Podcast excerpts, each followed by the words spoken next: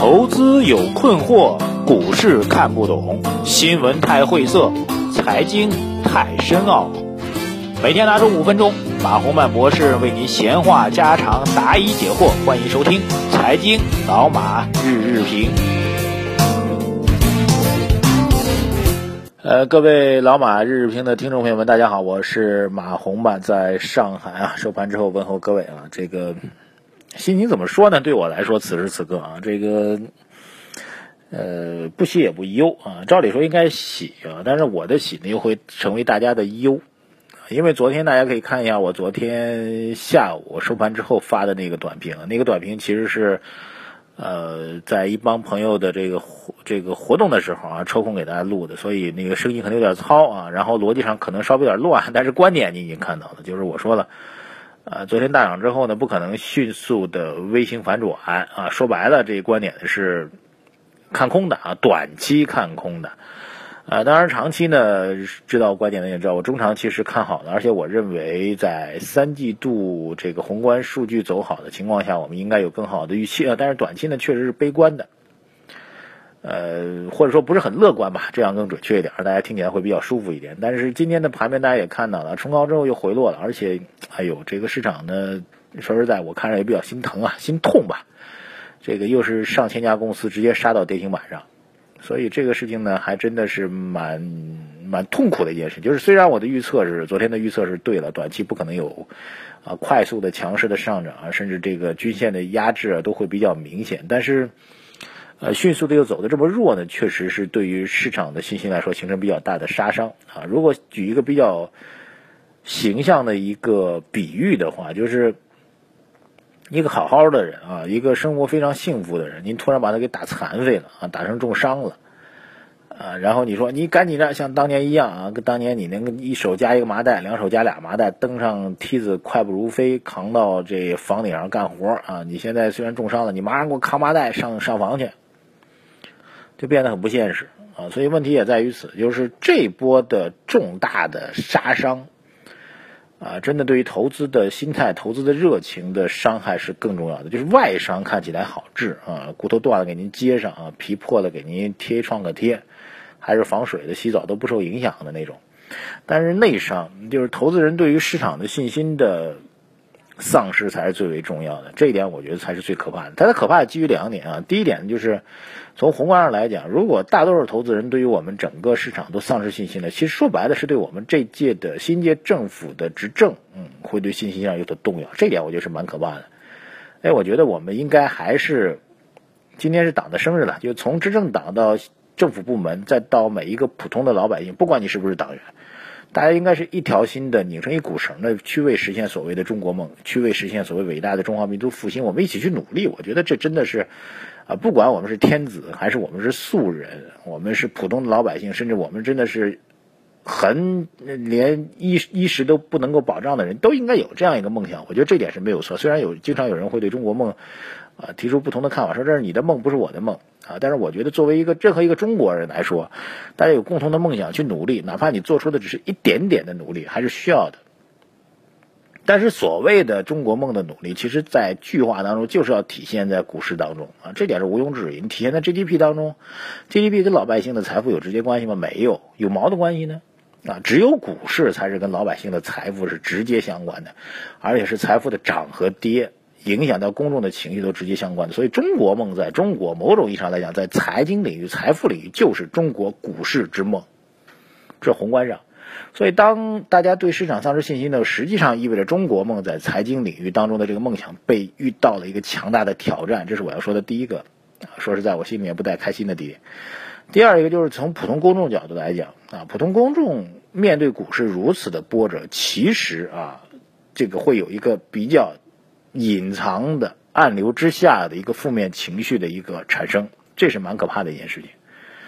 呃，举个简单例子啊，就是您开车的时候，每个人开车的时候都会有所谓路怒症啊，这个这个普通话不好的人说不出来，就开车的时候总觉得别人啊开那么差，整个一傻逼啊，这这种感觉，我特牛逼啊，但是别人看你的其实就说你是个傻逼啊，对，就这种感觉，这就是所谓路怒症。路怒症的背后呢，其实就是一种心理上情绪的发泄。你上班被领导骂了两句啊，家里跟自己的太太吵架了啊，孩子也考试不顺利等等等等，这种情绪极有可能在这个汽车的包裹之下呢，就会以另外一种形式来爆发出来，这就是作为路怒症的心理的根源。它股市这种东西，它其实伤害老百姓的这个直接的财富是伤害比较大的，啊，这阵子根据我的了解，绝大多数的投资人。啊，整个这一波的牛市啊，注意，整个这一波牛市，你很多人给我算说，整个这一波牛市从两千年起步，现在到四千年，不是已经还在一倍以上吗？你们有什么可抱怨的？拜托大哥，两千点真正全仓去抄底的人有几个呢？全中国我相信也没有几个，所以大多数的人啊，其实很有可能是在三千点，甚至在四千点，甚至在五千点才建仓的人有吗？当然是有的，更多的人可能是就是他的建仓点位就是在四千点附近。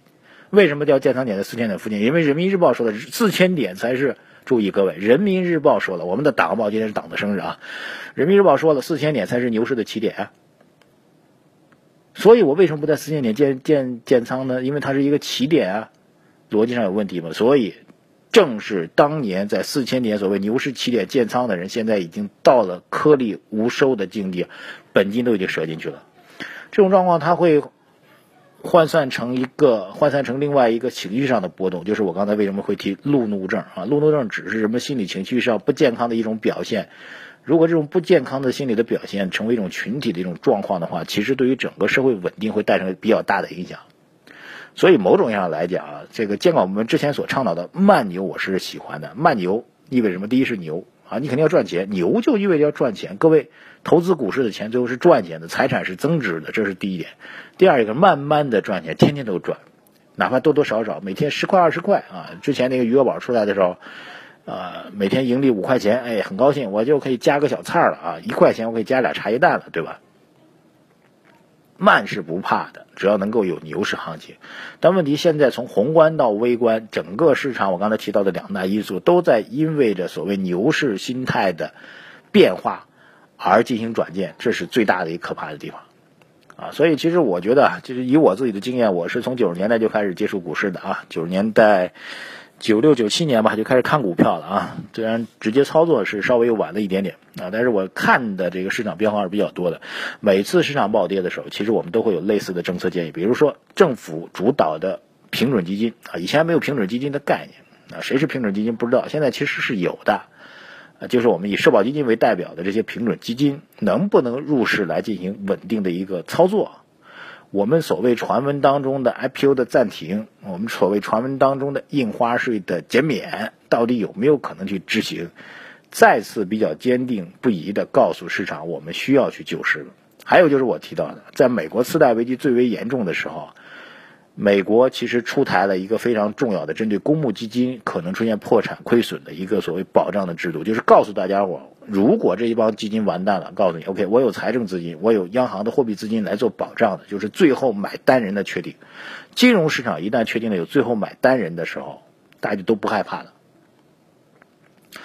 啊，所以啊，在这种啊，在我个人判断的中长期市场还处于牛市格局的时候，仍然还要会跟大家讲这些比较让人心酸的一些救市的政策，啊，所以我这心态还是真的是比较的矛盾，啊，比较的痛苦吧。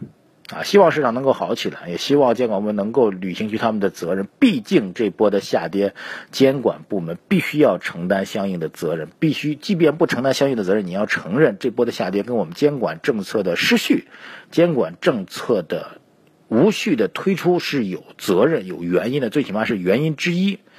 既然你是导致这次调整的原因之一，那你就应该成为避免这种恶性调整出现的责任当局一方。我觉得这个要求一点都不为过吧。OK，好了，这个只是一个理论上的一个分析，对各位来说可能帮助不是很大啊。那么啊，当然我也经常会说嘛，这个作为任何一个投资人啊，再牛的投资人，也不可能每次都预测短期的行情能预测准啊，除非他是神仙，没有神仙嘛，没有真正的股神。对，巴菲特也不是股神，他只是说一个坚定的价值投资者嘛。但是今天这波行情走完之后。嗯，就像我昨天跟大家说的啊，所有要看今天的态势。今天的态势走成这样，说句实在话，明天不乐观。各位，明天的行情真的不乐观，极有可能会再次跌破四千点。如果明天盘面当中不能够当天收回来的话，OK，一个您可能不想听不想听的结论就要出现了。如果各位听清楚，如果明天继续下跌，而且当天收不回来，那可能新一波的杀跌又要开始了。祝各位好运吧！我的心和你们在一起。马红曼财经日评在上海问候各位，希望您的心情、您的投资能够像窗外的艳阳天一样。但也许只是我们的梦想呢。所谓中国梦。感谢收听，明天再见。